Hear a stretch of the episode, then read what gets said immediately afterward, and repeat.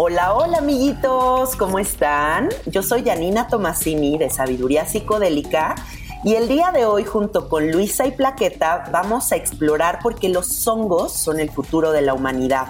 Quédense en este nada que ver porque vamos a hablar también de todos los famosos que viajan con psicodélicos y será un episodio alucinante.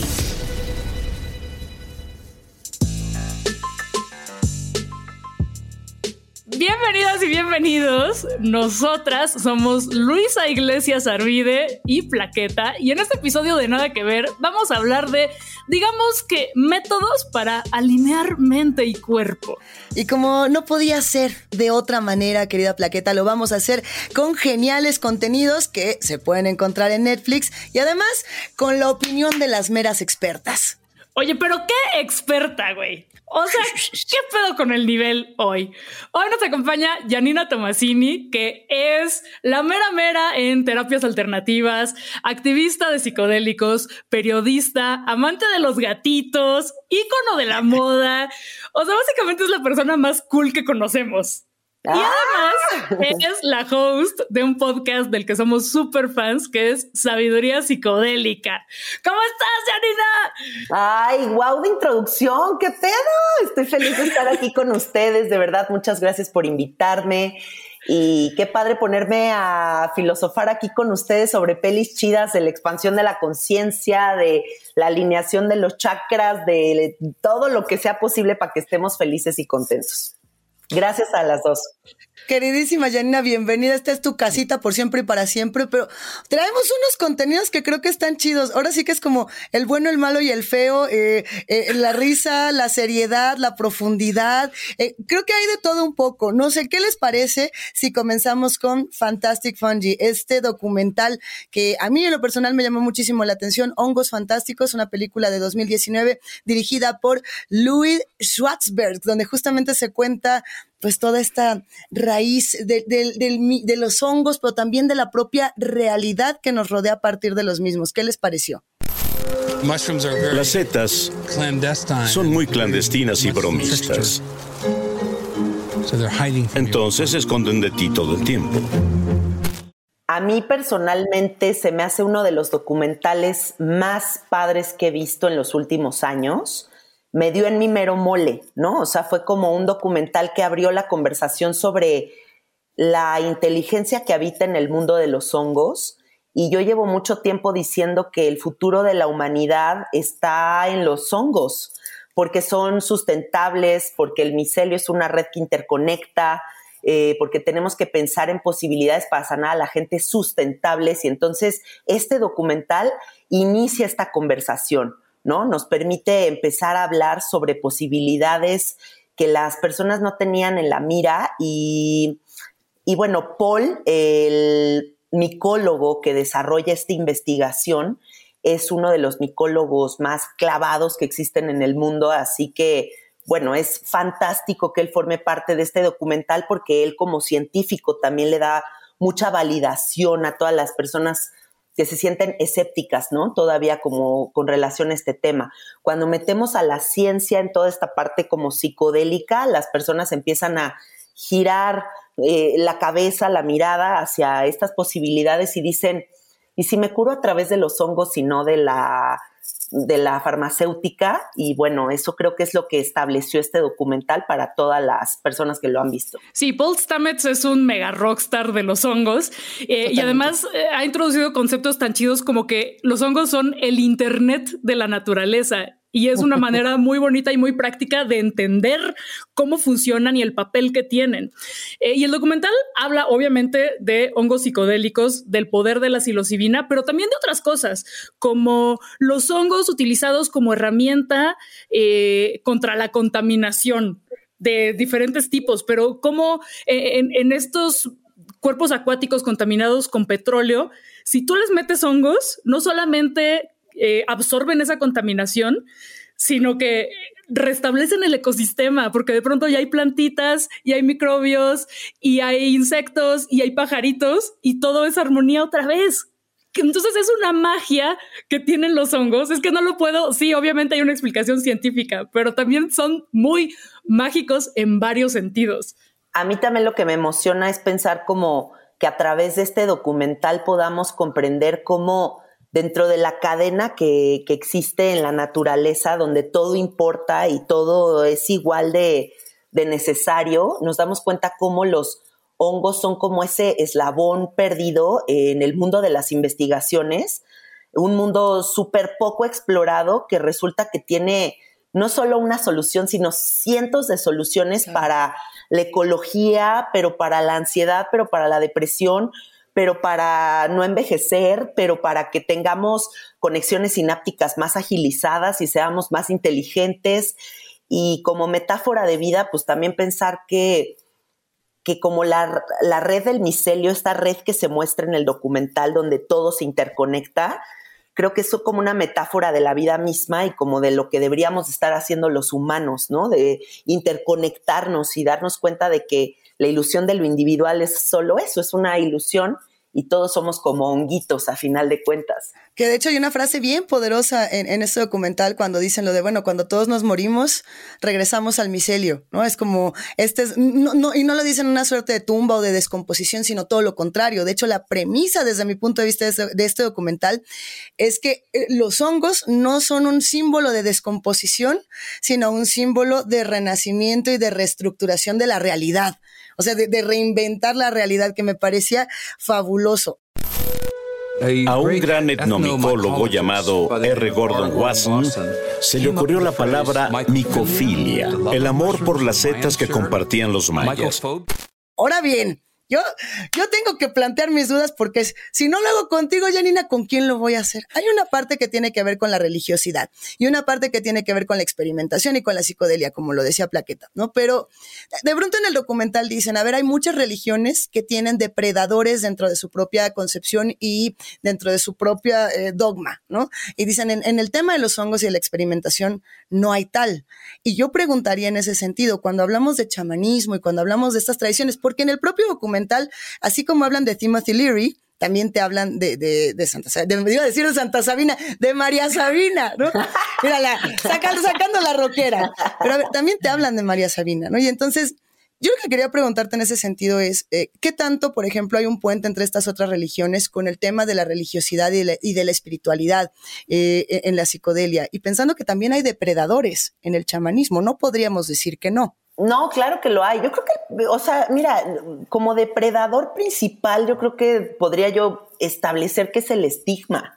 O sea, el estigma creo que es lo más complicado aquí a resolver, ¿no? ¿Cómo le podemos empezar a hacer para que la sociedad se abra nuevas posibilidades?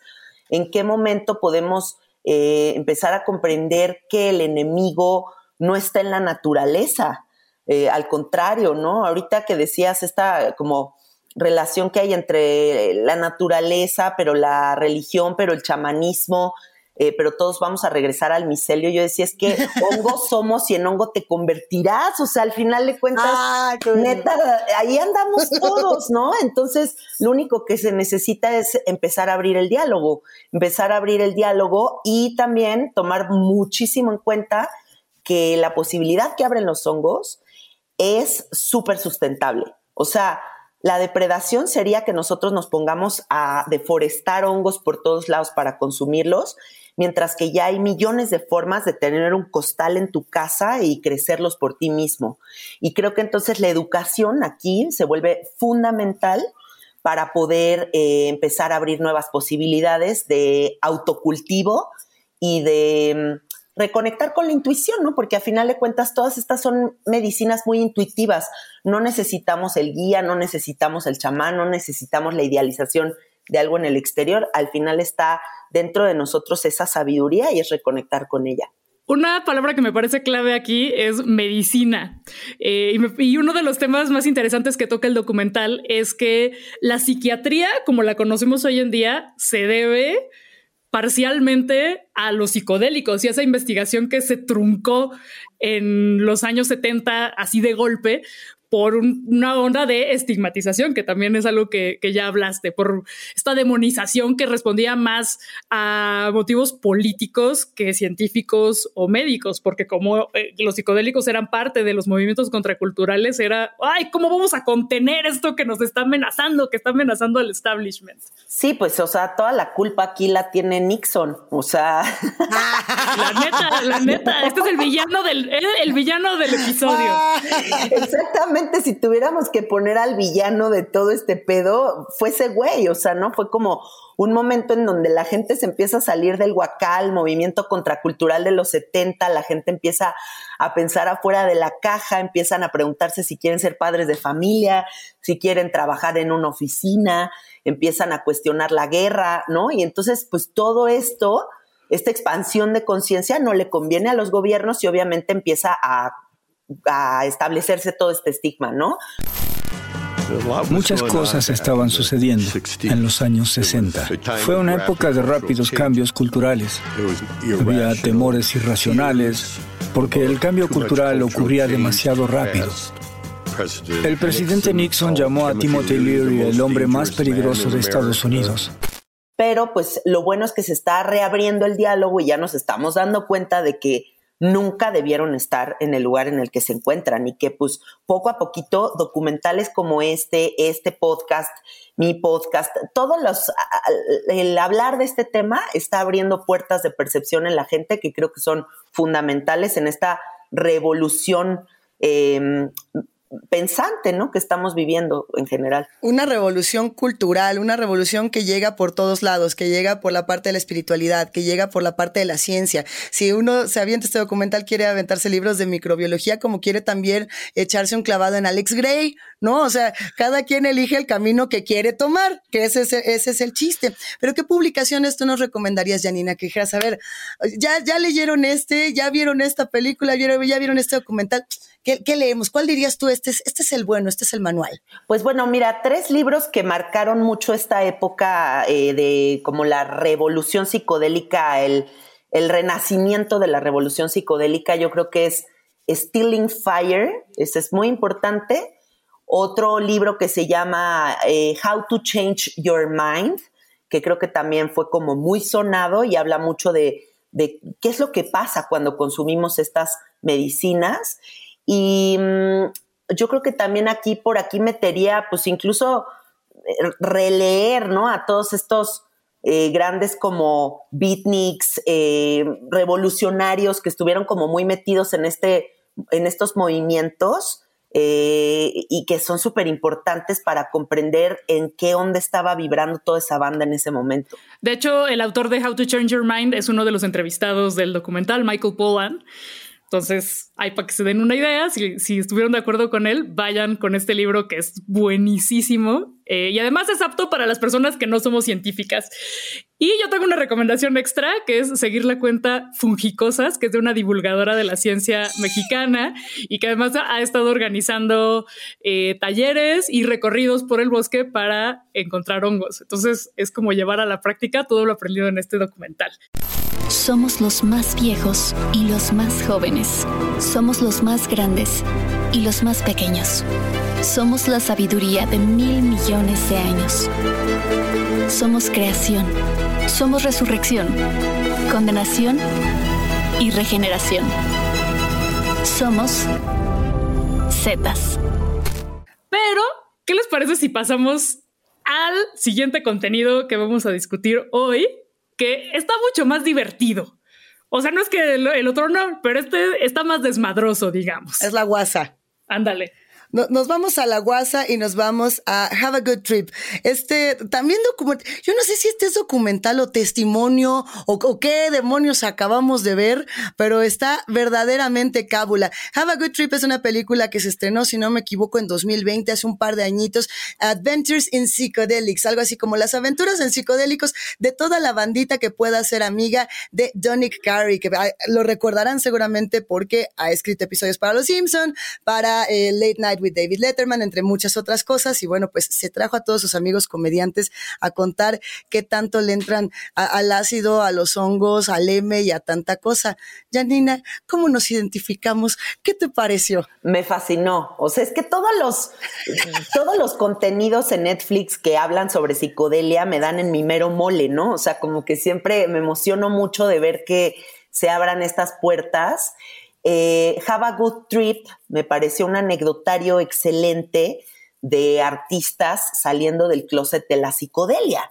¿no? O sea, porque tú ves a la princesa Lea de Star Wars y dices, a esa señora, yo creo que solamente cocina galletas en su casa y cuál, de repente sale que es la vieja más locochona del mundo, ¿no? Y que se ha metido más LSD que todo el line-up de Woodstock juntos. Hola, soy Carrie Fisher y consumí mucho LSD. Creo que escuché sobre el ácido tal vez por John Belushi, pero no tenía ningún problema, o en ese momento no tenía ningún problema de drogas. No había llegado a la zona de las drogas que finalmente probarían ser mi ruina, que son los opioides. O sea, ver a todos estos artistas hablando de los viajes sononones que se han metido y que además hayan metido a ilustradores tan chingones que hacen como toda esta parte de animación, y que entonces ya me pueden llevar a un mundo fantástico, increíble por medio de todas estas caricaturas, pues resulta fascinante, ¿no? O sea, me parece de los contenidos más padres que he visto también en los últimos años en Netflix. Em, me gusta mucho la selección de artistas que tiene, porque además, pues creo que van desde los comediantes hasta productores, hasta actores, eh, pues, hay de todo un poco em, y las historias están muy cagadas. Y ya que por ahí además aparezca gente como Diprak Choprak o así, o sea, gente como ya también en el mundo de la espiritualidad que pensarías, ay, no, este güey solo medita y nunca se ha metido nada y de repente dice, Comper, yo también me he dado mis ácidos, poca madre. ¿Cuál es su historia favorita de, de, las que cuentan, de estas anécdotas? Que las hay así medio rudas, como la de Anthony Bourdain, que, o sea, ya ahora es muy chistosa, pero pues ahí te encargo que estés mezclando sustancias, lo cual no se debe hacer, y que una de, de tus compañeras de viaje casi se te anda muriendo, ¿no? Y luego ya revive y sigue la peda. Pero eh, a, mí me gustó mucho la que cuenta Nick Kroll, que se va a la playa con sus amigos, que eso es una cosa muy importante, irse con los amigos, una de las cosas que mencionan, y que de pronto lo, el güey está así súper, súper viajando y lo cubren con algas así como de en una broma entre amigos lo, llenan de algas y que al güey le parece lo más divertido y chistoso y se convierte en el monstruo de algas y está echando desmadre y todo es risas y diversión y aunque al día siguiente le sale una roña por las algas que tuvo encima, el güey dice lo volvería a hacer. ¿Cuál fue la que a ustedes más les gustó? A mí mi historia favorita fue la de Sting que no tengo ni la menor idea de cómo por qué está en un establo viendo a un caballo parir o algo así. Nácido, o sea que neta cuando lo van construyendo la historia dices, ay, no, no puede ser, o sea, he nacido en un establo, un, un caballo pariendo, o sea, es como ya surrealista la, la escena, ¿no? Y al mismo tiempo maravillosa, porque es como un momento como de conexión con el nacimiento y el animal y la pureza del espíritu y la madre. Y, o sea, pues, está muy cagada esa historia, ¿no? Y que Sting lo cuente, que también es como un icono del mundo espiritual, me parece cagadísimo. Bueno, mi consentida fue la de Ben Stiller lo que es, porque creo que es el único que es bien sincerote y dice, chale, banda, yo me la pasé re mal, ¿no? Así como casi, casi, me eché un cuartito, me fue de la chingada, me fui a llorar, le hablé a mi mamá y, me recordó también que a veces la experiencia del mal viaje, que es algo que se aborda mucho eh, en Have a Good Trip, es bien importante para todos, porque a veces en el mal viaje encuentras tu mejor viaje. Yo a nivel muy personal, el mejor viaje psicodélico que he tenido fue un mal viaje precisamente por eso, porque me, me enfrentó con muchas cosas, me puso frente a mí muchas cosas. Y ya que yo digo que Have a Good Trip, y coincido mucho contigo, Janina, es un anecdotario, y ya que tú andas estrenando anecdotario de podcast, digo, porque ya tiene, ya tiene doble, ¿cuál sería tu anécdota de mal viaje? Tuya, tuya. Así que digas, no, pues les voy a contar así de, de bolo en ping-pong esta cosa que me pasó? Pues yo, mi primer ácido no fue maravilloso. O sea, toda la gente pensaría que yo como por ser esta persona que estoy tan en el mundo de los psicodélicos, mi primer viaje fue fantástico y no es cierto. Mi primer ácido fue espantoso porque yo estaba en un rape en el Ajusco y iba de minifalda y Converse y hacía un frío espantoso y me empezó a dar un mal viaje horrible como de que me iba a congelar. Le empecé a ver venas de maldad a la gente en la cara, o sea, eran como venas negras así de maldad. Entonces yo sentía que estaba como en un lugar como de zombies. Eh, fue horrible, pero al mismo tiempo fue una gran experiencia porque me mostró como otra posibilidad, ¿no? Como que hay que saberle dar la vuelta a esos mal viajes para, para convertirlos en otra cosa. Hace poquito leía en un texto que Marina Abramovic, que es esta artista eh, plástica o, performancera tan controversial, declaró que la ayahuasca había sido la peor experiencia de su vida, ¿no? Y dije, pues sí, sí lo puedo creer porque con ese ego tan tremendo que ella tiene, muy probablemente le dio un revolcón de la chingada. la Marina Abramovic ahí. Sí, pero seguramente aprendió un chingo de esa regañada que le puso la abuelita. Seguro que aprendió, pero de que le dio un revolcón, le dio un revolcón. Mira, que, todo esto nos recuerda, por supuesto, a un libro que se menciona muchísimo eh, en este documental, que es el de Pánico y Locura en Las Vegas, traducido al español de España por anagrama como Miedo y Asco en Las Vegas, y lo pueden encontrar así tal cual. Eh, es de Hunter Thompson. No solamente vean la película, que es una chingonería, sino también acérquense al libro que tiene muchas cosas. De hecho, eh, muchos de los que salen en el documental dicen, es que nosotros leíamos ese libro en los 60 y de ahí queríamos seguir a, a echar el ajo y queríamos ir a tomar todas estas experiencias. Pero a ver, eh, Plaqueta, de, de, una buena, Janina, de un buen mes, ¿con qué celebridad se echaban así su, su acidín, su cuadrito? Uy, a mí me encantaría con Miley Cyrus o con Seth Rogen. ¡Wow! no, bueno, es que sí está cayendo, sí me quedo. con Alex Lora. Hablando de mal viajes, ¿no? ¿Con quién sería tú, Janina? Ay, pues yo creo que, mira, me gusta mucho Bill Murray, o sea, me fascinaría meterme un ácido o fumarme un porrito con ese hombre, o sea, me parece de los actores que más me gustan. Eh, sí, o con alguno de los de Saturday Night Live, ¿sabes? O sea, como de estos como comediantes cagados, así como alivianados, porque yo creo que esa es la energía que se necesita para navegar ese tipo de viajes. Yo me lo echaría con Gwyneth Paltrow porque sería el ácido más blanco y, anodino que me echaría en mi vida. Al parecer, Goop Lab es una serie que explora muchos temas eh, sociales, que explora muchas soluciones y alternativas para el mundo. Desde un punto de vista me parece interesante. Ahora sí que la serie es emocionante por muchas razones y sobre todo porque también es mucho de experiencias y de sensibilidad. Y, y se ha aventado además un episodio que es el primerito donde hablan de la experiencia psicodélica. Cuando inicié Goop en 2008, sentía que mi vocación era otra cosa, además de acostarme con Matt Damon en pantalla o algo así.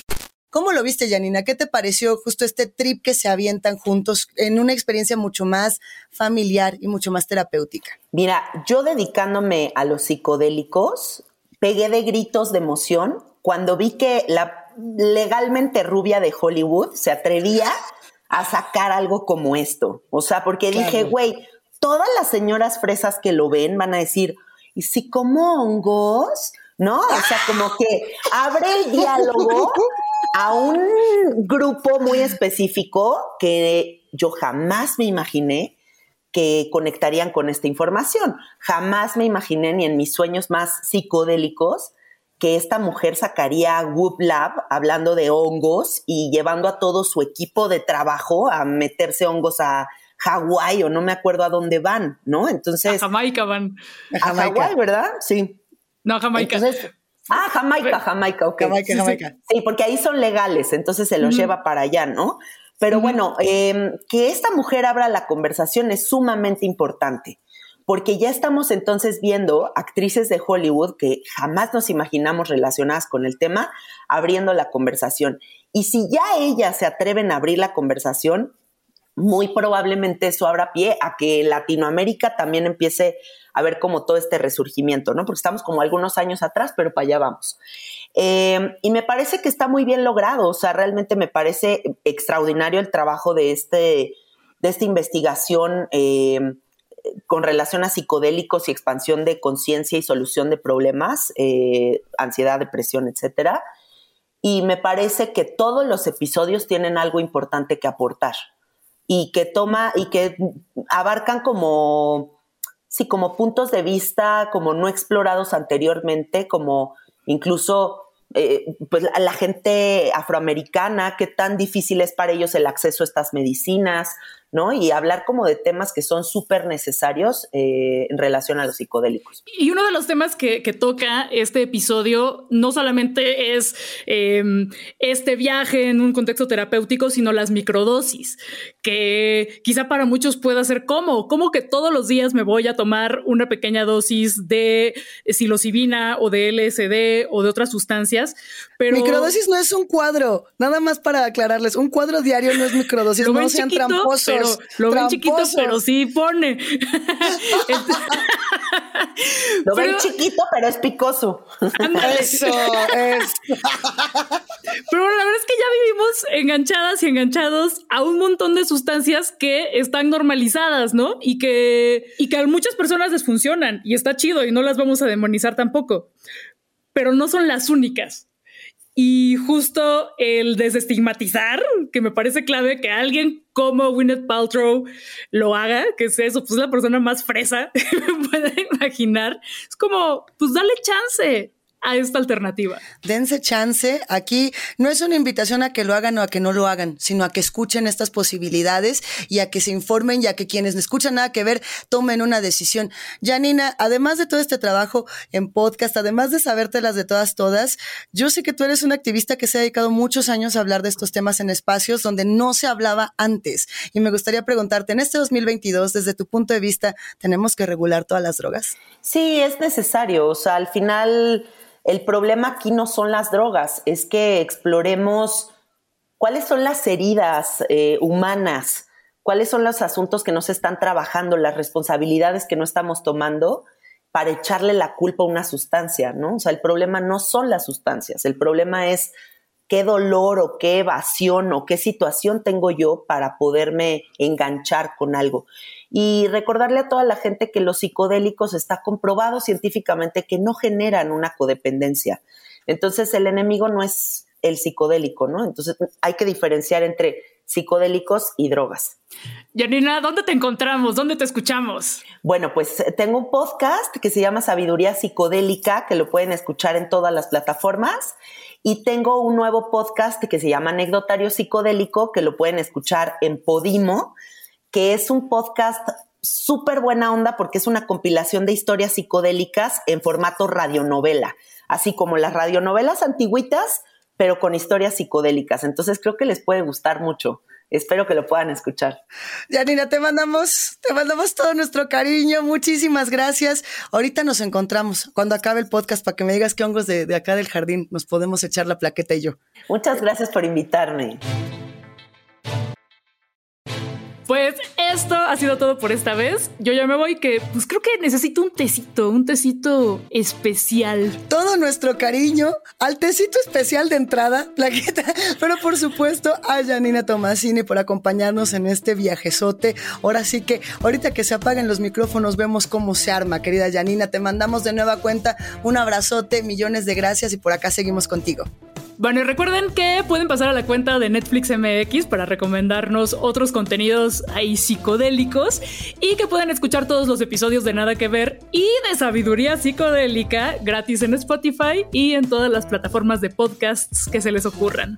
Nosotros somos Luisa y Plaqueta y esto fue Nada que Ver, un podcast de Netflix producido por el equipo de Posta. Gracias por escucharnos. Bye.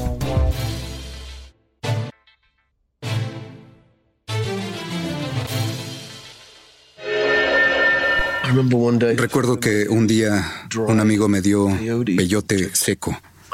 Nunca lo había probado. Vivía en una granja en Inglaterra. Lo comí a las 11 de la mañana. Cuando iba de regreso a la casa, comencé a sentir algo. Todo cobraba vida y el pasto comenzó a hablarme.